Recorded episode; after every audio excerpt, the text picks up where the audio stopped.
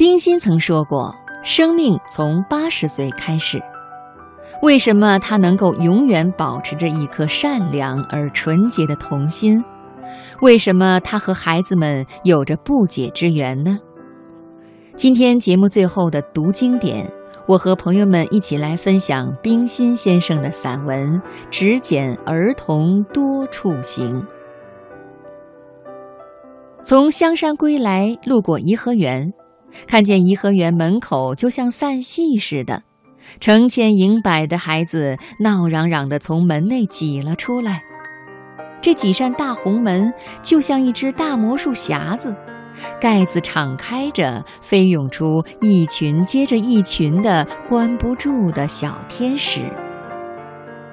这情景实在有趣。我想起两句诗。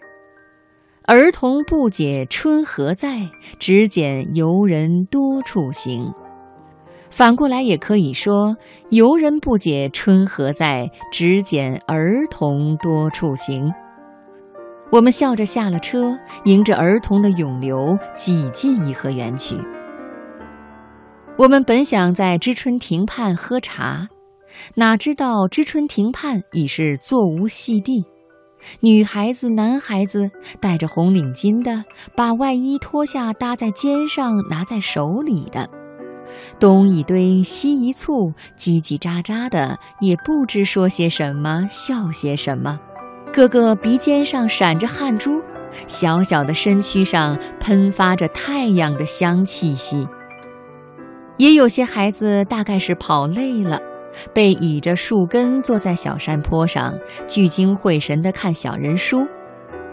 湖面无数坐满儿童的小船在波浪上荡漾，一面一面鲜红的队旗在浩荡的东风里哗哗地响着。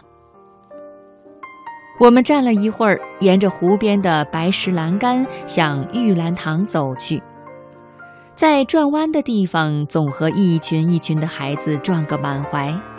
他们匆匆地说了声“对不起”，又匆匆地往前跑。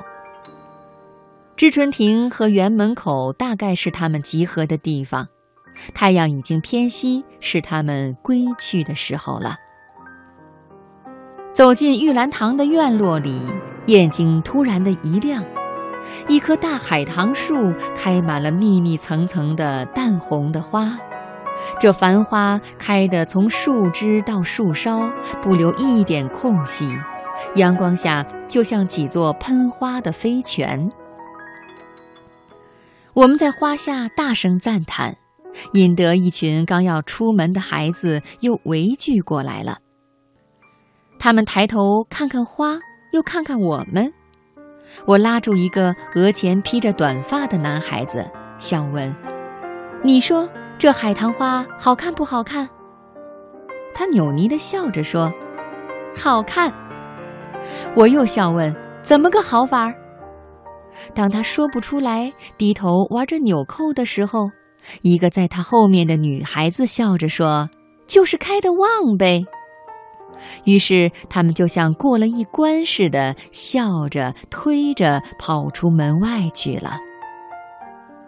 对，就是开的旺，只要管理的好，给它适时的浇水施肥，花儿也和儿童一样，在春天的感召下，欢畅活泼的，以旺盛的生命力舒展出新鲜美丽的四肢。